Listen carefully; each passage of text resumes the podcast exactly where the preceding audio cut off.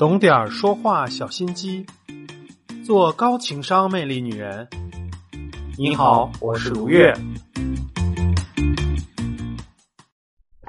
Hello，大家好，我是你们的暖叔卢月。今天呢，就和大家聊一聊融入这个话题。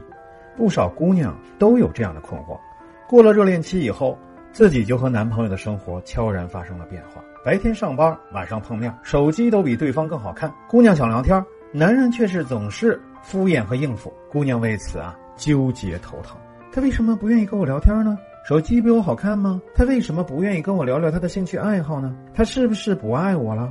我怎么才能融入他的生活呢？其实啊，有调查显示，百分之九十八的受访女性表示，她们希望能够和所爱的男人啊聊得更来，更加的融入他的生活。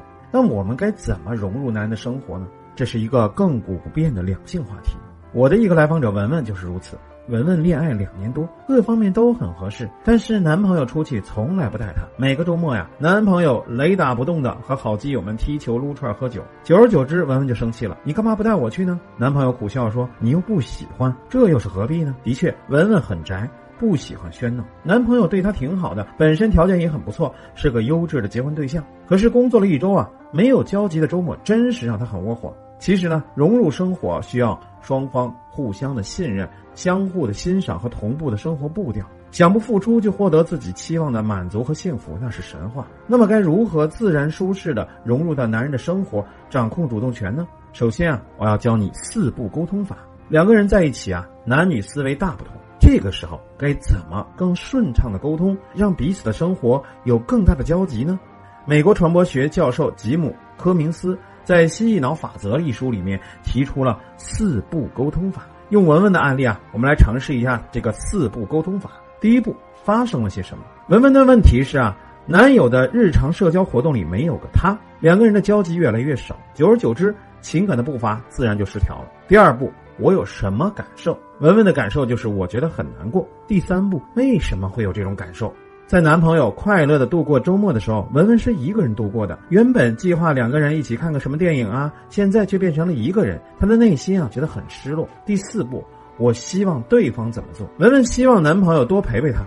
这个时候切记不要因此发火大闹一场，而是利用这个四步沟通法，告诉男友自己的感受和接下来希望他怎么做。比如说，希望男朋友出去玩的时候可以带上自己，或者说可以用奖励的方法，在他陪文文一个周末的时候，可以兑换一次周末出去玩的机会。这个时候，男生本能的抗拒感就会少了。一定要注意啊，提的要求和希望不能够是完全要对方做牺牲那种。不然就很容易引起对方的抵触心理，久而久之就越来越害怕陪你了。因为他一想到要陪你，就会牺牲到自己和好友的聚会，就算是硬留在你身边，那也是心早就飞出去了。第二，适当的表扬，激发起男人的保护度。女人呢，如果想让男人把自己放在掌心里去疼，其中一个非常非常重要的点，就是要让男人有成就感。心理学有个赫洛克效应，就是指及时。对工作结果进行评价啊，能够强化工作的动机，对工作起促进作用。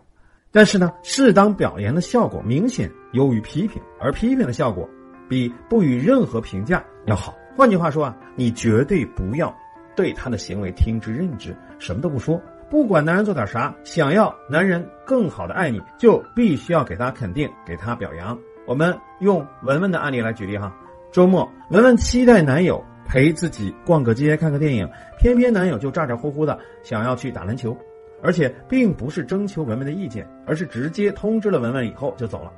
等他回来以后，已经是大晚上了，而且一身的汗臭啊，臭袜子一进门就乱扔。按照文文的习惯，他肯定是要生闷气了。切记，男人的思维啊就是直线型的，完全不会明白女友为什么会生气，好郁闷啊。我每个周末啊，开开心心的打球回来，他总是生气，也不知道他在气什么，真是没意思。所以啊，这个时候就算是批评，也比闷不生气不回应要好。如果文文实在生气，我们就建议他直接批评，说：“哎，我在家里等了你一天，我本来想去看个电影，但是你到这个点才回来，你这样呢，也浪费了我的周末的时间，我会很生气。我觉得你根本不在乎我们两个人的生活。”当然了，这样做很有可能会引起吵架，但至少让男人知道你是为什么生气，他下一次就会注意到你的需求点。但是如果你想把男人融入到你的生活，最好的建议就是给他一些台阶，给他一些肯定。比如说第二天你们俩吵完架以后，男友提出来说：“哎，今天晚上我们看个电影吧。”这个时候你就可以给他一些肯定。哎，你说，哎，谢谢你啊！你昨天我跟你发了脾气以后，你注意到我其实对你有一些需要，你今天愿意做补偿，说明呢你是在乎我的。所以这个男人就会知道，哦，原来我为你做一些事情，我是可以得到很多的肯定。当他在关系中得到越来越多的肯定的时候，他就更愿意去承担起男友的责任，然后呢，协调好陪。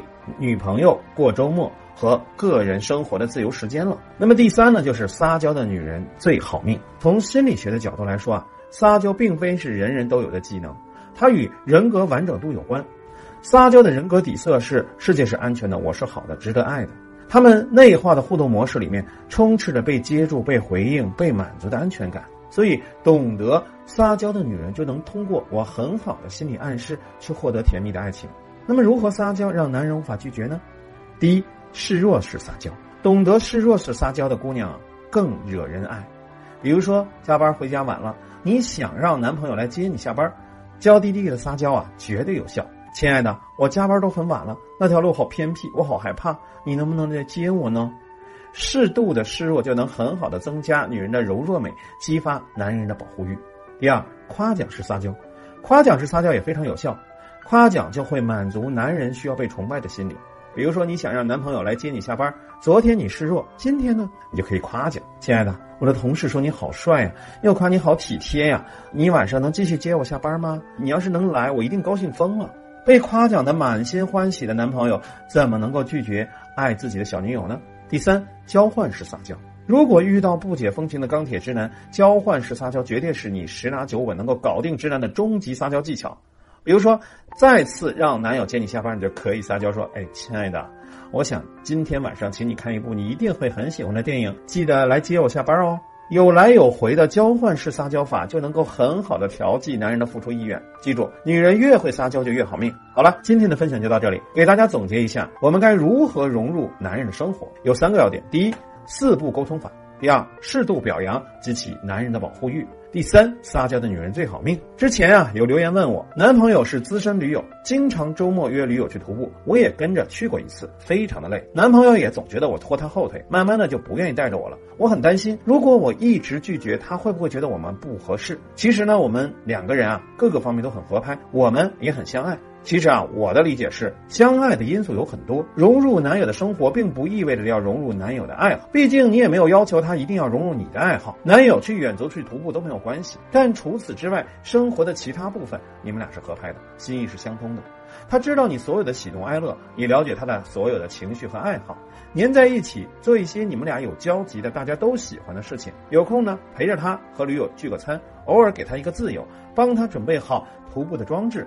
让他去户外放放风，其实呢也是挺好的。